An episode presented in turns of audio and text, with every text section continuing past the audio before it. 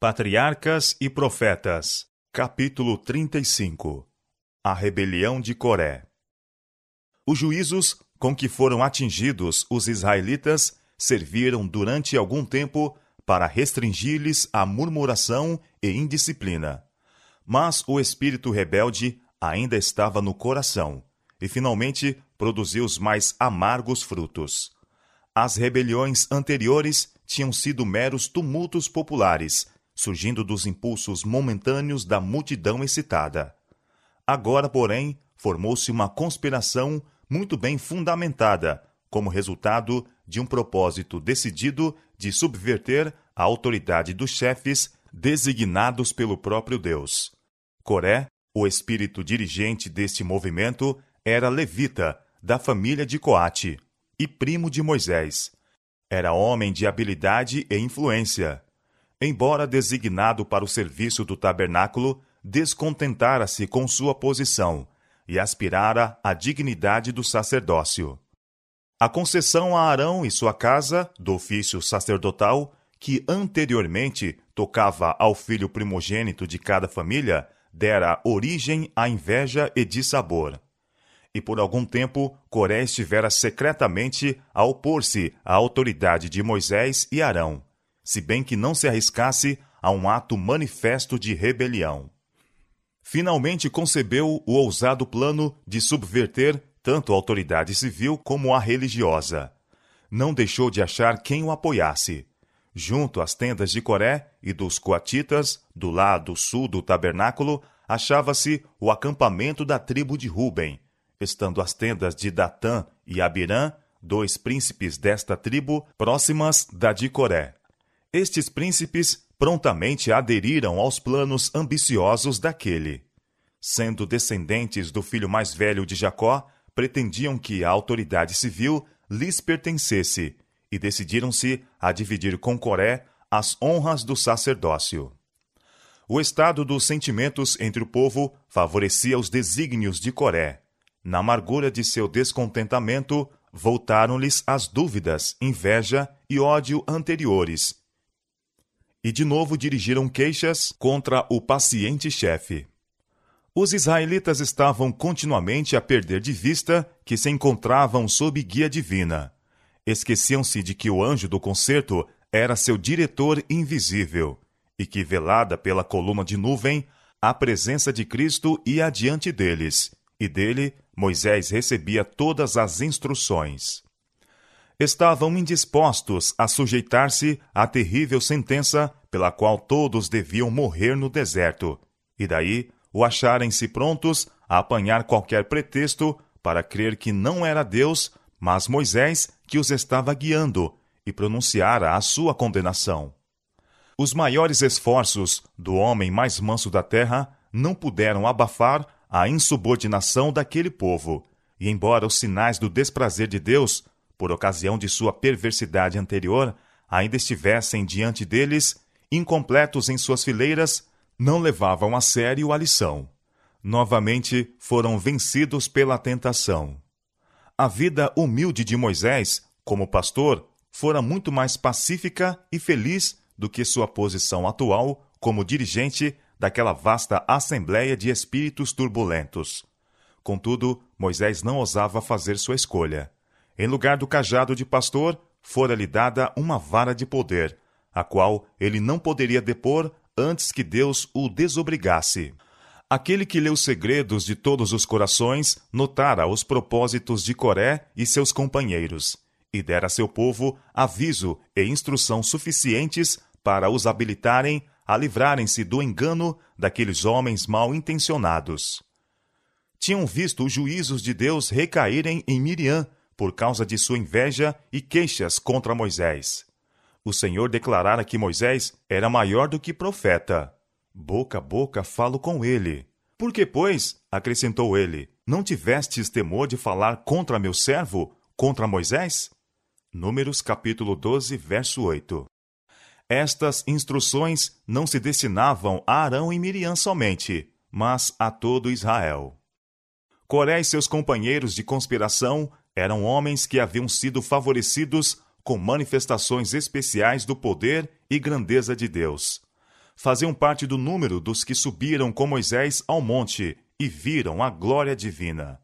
Mas desde aquele tempo operara-se uma mudança. Uma tentação, leve a princípio, fora abrigada e fortalecera-se ao ser acoroçoada, até que a mente foi dirigida por Satanás, e aventuraram-se a entrar em sua obra de desafeto. Dizendo ter grande interesse na prosperidade do povo, falaram a princípio uns com os outros, ocultamente, a respeito de seu descontentamento, e a seguir falaram aos homens dirigentes de Israel. Suas insinuações foram tão prontamente recebidas que se arriscaram ainda mais, e afinal acreditaram realmente estarem agindo pelo zelo de Deus. Foram bem-sucedidos em aliciar 250 príncipes, homens de renome na congregação. Com este forte e influente apoio, sentiram-se confiantes em que fariam uma mudança radical no governo e melhorariam grandemente a administração de Moisés e Arão. O ciúme dera origem à inveja, e a inveja à rebelião. Haviam discutido a questão do direito de Moisés à sua tão grande autoridade e honra, até que vieram a considerá-lo ocupante de uma posição muito invejável, que qualquer deles poderia deter tão bem quanto ele. E enganaram-se a si mesmos e uns aos outros, pensando que Moisés e Arão tinham por si mesmos assumido as posições que ocupavam. Os descontentes disseram que esses chefes se haviam exaltado sobre a congregação do Senhor, tomando para si o sacerdócio e o governo. Mas sua casa não tinha direito à distinção de superioridade às outras de Israel. Não eram mais santos do que o povo, e se lhes ia bastante estar no mesmo nível de seus irmãos, que eram igualmente favorecidos com a presença e proteção especial de Deus. A obra imediata dos conspiradores foi com o povo. Aqueles que estão no erro e merecem reprovação, nada há mais agradável do que receber simpatia e louvor. E assim, Coré e seus companheiros obtiveram a atenção e conseguiram o apoio do povo. A asseveração de que as murmurações do povo acarretavam sobre eles a ira de Deus declarou-se ser um engano. Disseram que a congregação não estava em falta, visto que não desejavam nada mais que seus direitos, mas que Moisés era um governador déspota, que ele reprovara o povo como pecadores, sendo eles um povo santo e estando o Senhor entre eles.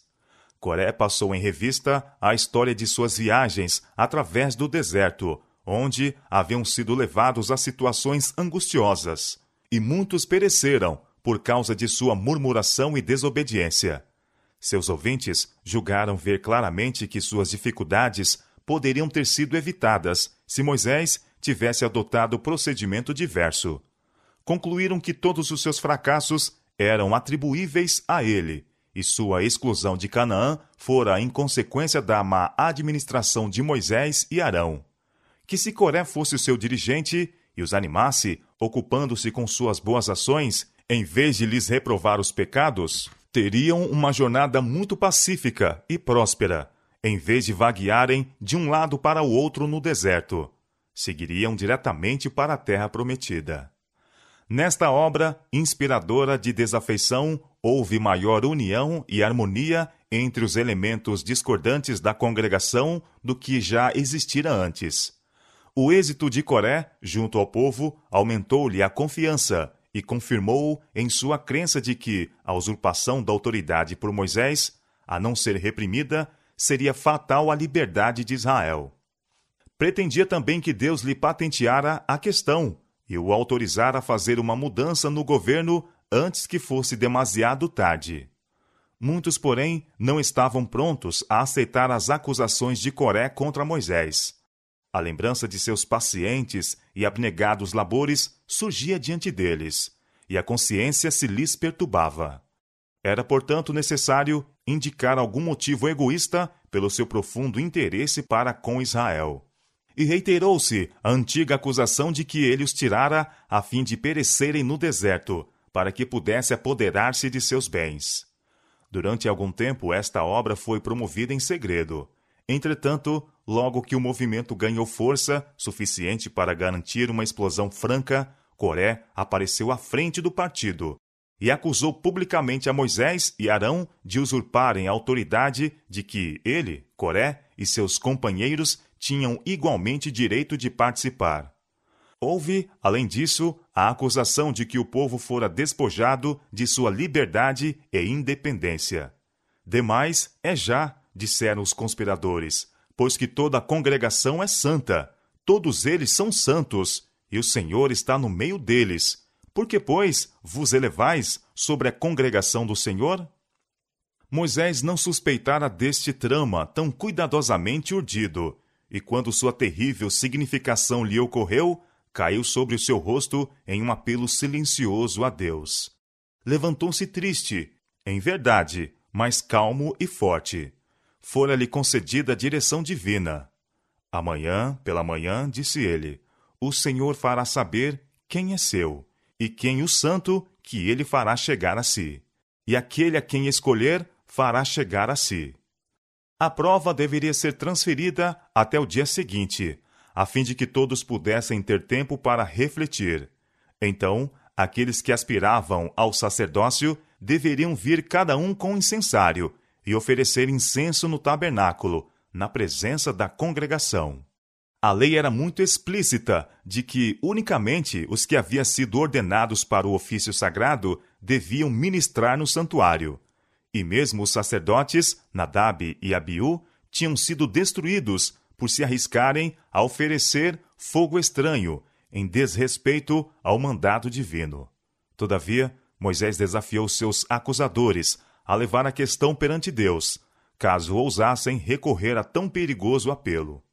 Separando a Coré e aos levitas, seus companheiros, disse Moisés: Porventura, pouco para vós é que o Deus de Israel vos separou da congregação de Israel para vos fazer chegar a si, a administrar o ministério do tabernáculo do Senhor e estar perante a congregação para ministrar-lhe, e te fez chegar, e todos os teus irmãos, os filhos de Levi, contigo. Ainda também procurais o sacerdócio? Pelo que tu e toda a tua congregação congregados estáis contra o Senhor. E Arão, que é ele, que murmurais contra ele?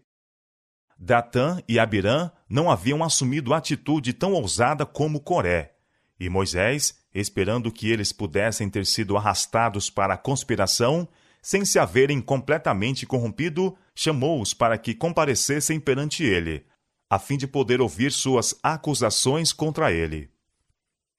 Mas não quiseram ir e insolentemente se recusaram a reconhecer a sua autoridade. Sua resposta, proferida aos ouvidos da congregação, foi: Porventura, pouco é que nos fizeste subir de uma terra que mana leite e mel, para nos matares neste deserto? Senão que também totalmente te assenhoreias de nós?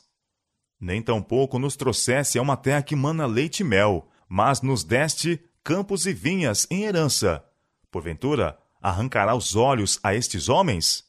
Não subiremos. Assim eles aplicaram ao cenário de seu cativeiro a mesma expressão com que o Senhor descrevera a herança prometida.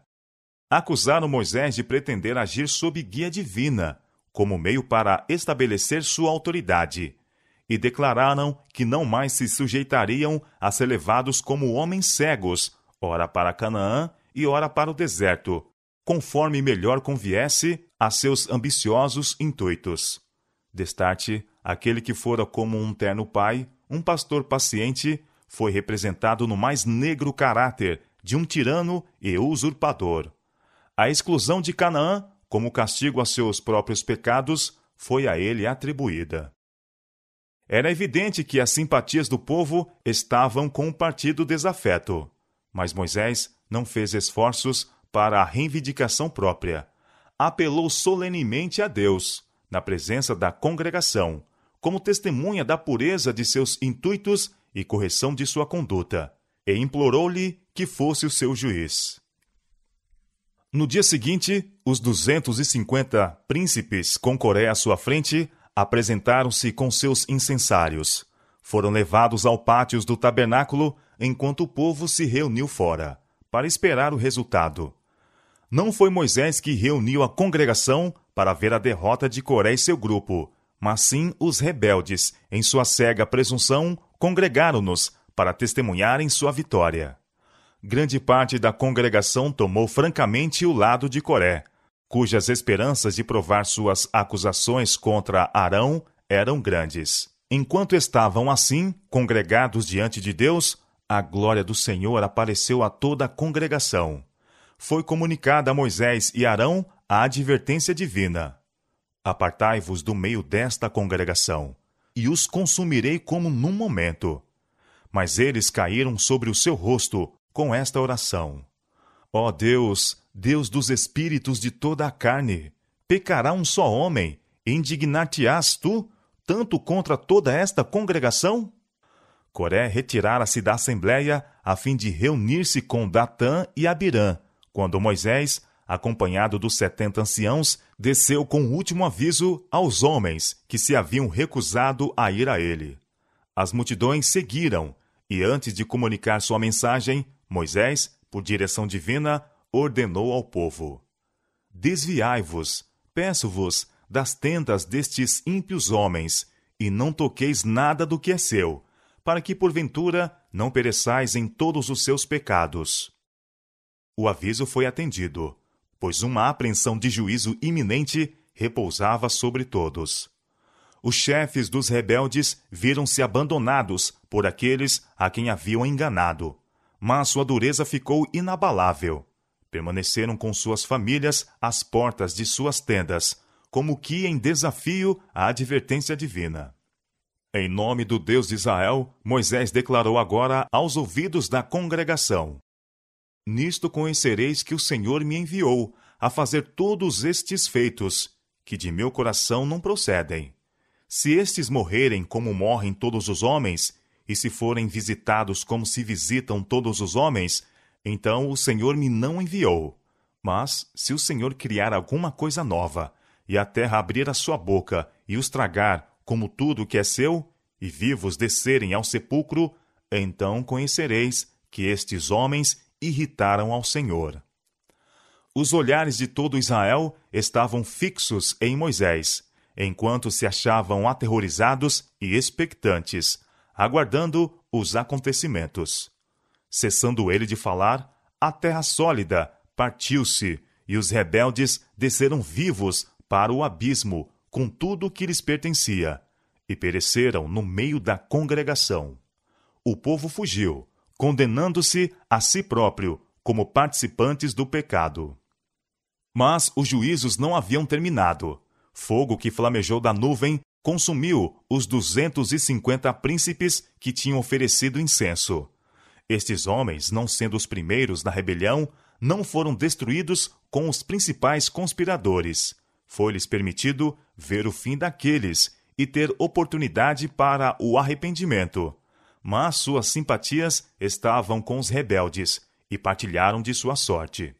Quando Moisés estava rogando a Israel para que fugisse da destruição vindoura, Poder-se-ia mesmo ter detido então o juízo divino, se Coré e seu grupo se arrependessem e buscassem perdão. Sua obstinada persistência, porém, selou-lhes a condenação. A congregação inteira foi participante de seu crime, pois que todos, em maior ou menor grau, haviam contemporizado com eles. Deus, todavia, em sua grande misericórdia, fizera distinção entre os chefes da rebelião e aqueles a quem haviam conduzido. Ao povo que se deixara enganar, concedeu-se ainda tempo para o arrependimento. Dera-se prova esmagadora de que estavam em erro e de que Moisés estava com a razão. A notável manifestação do poder de Deus removera toda a incerteza.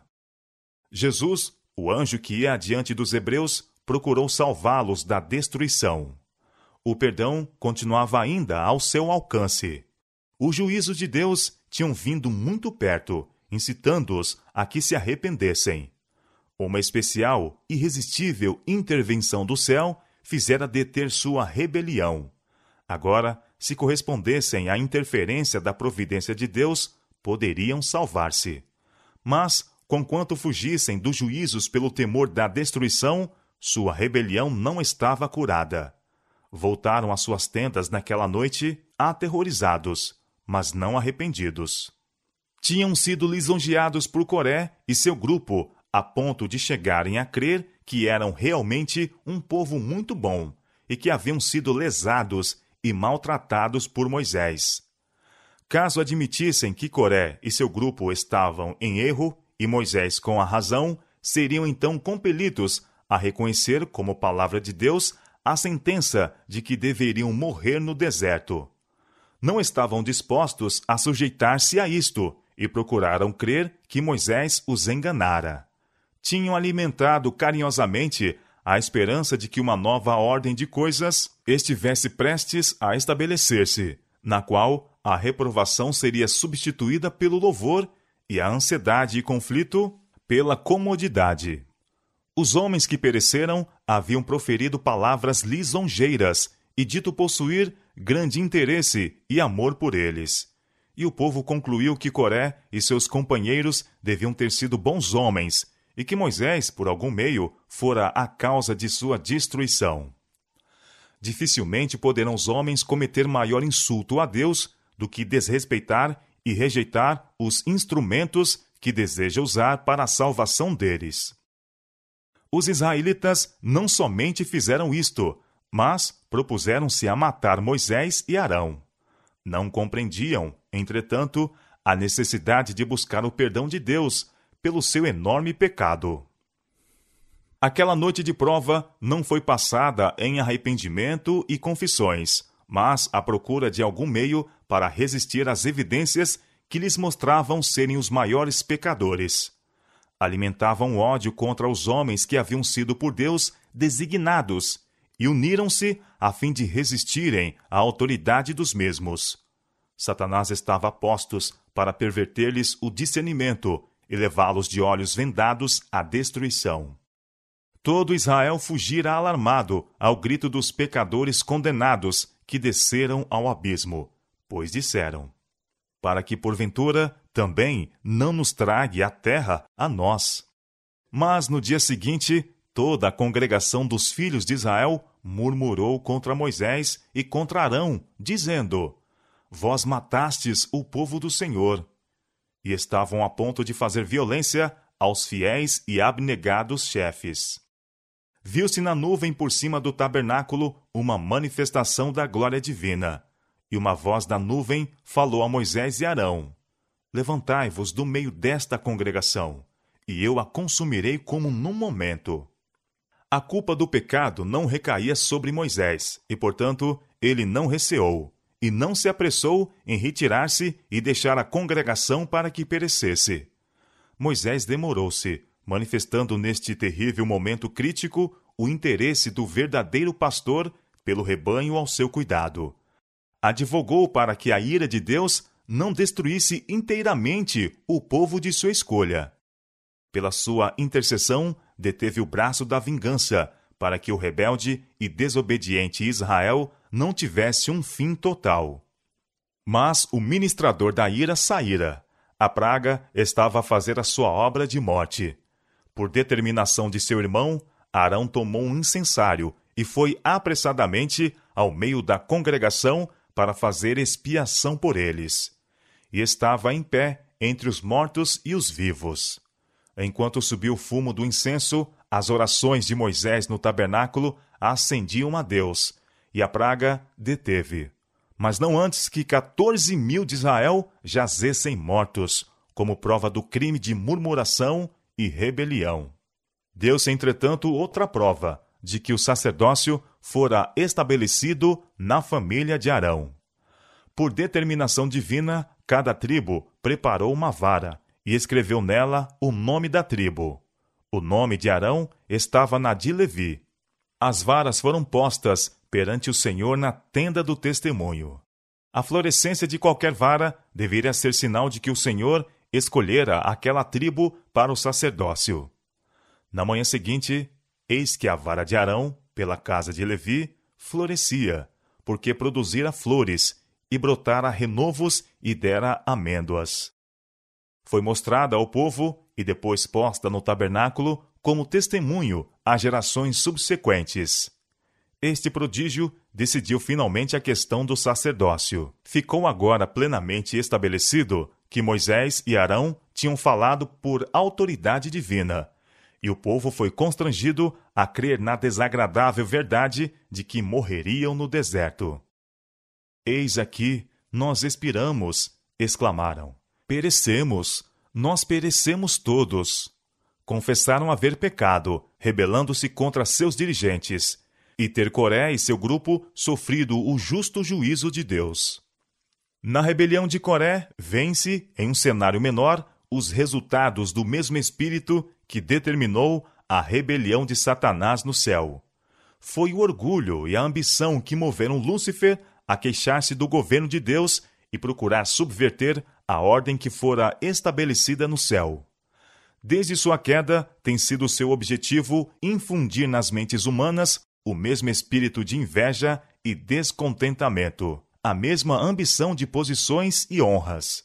Assim agiu ele na mente de Coré, Datã e Abirã, para suscitar o desejo de exaltação própria e provocar inveja, falta de confiança e rebelião. Satanás, fazendo-os rejeitar os homens que Deus designara, fê-los rejeitar a Deus como seu chefe. Contudo, ao mesmo tempo em que, com sua murmuração contra Moisés e Arão, blasfemavam de Deus, estavam tão iludidos que se julgavam justos, como tendo sido dirigidos por Satanás aqueles que fielmente haviam reprovado seus pecados. Não existem ainda os mesmos males que jazem no fundamento da ruína de Coré? O orgulho e a ambição estão espalhados, e quando são acalentados, abrem a porta à inveja e a uma luta pela supremacia. A alma é alienada de Deus e inconscientemente arrastada às fileiras de Satanás. Semelhantemente a Coré e seus companheiros, muitos, mesmo dos professos seguidores de Cristo, estão a pensar, projetar e agir com tanta avidez pela exaltação própria que, para o fim de alcançar a simpatia e o apoio do povo, estão prontos a perverter a verdade, atraiçoando e caluniando os servos do Senhor, e mesmo acusando-os dos motivos vis e egoístas que lhes inspira o próprio coração. Reiterando persistentemente a falsidade, e isso contra toda a evidência, chegam finalmente a crer ser ela verdade. Ao mesmo tempo em que se esforçam por destruir a confiança do povo nos homens que por Deus foram designados, acreditam realmente que se acham empenhados em uma boa obra, fazendo em verdade serviço para Deus os hebreus não estavam dispostos a sujeitar-se às determinações e restrições do Senhor. Inquietavam-se com sofrerem restrições e não se dispunham a ser reprovados.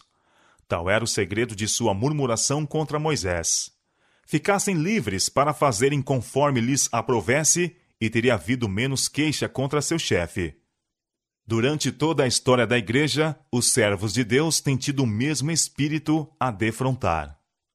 Por uma condescendência pecaminosa é que os homens dão a Satanás acesso à sua mente e vão de um grau de impiedade a outro.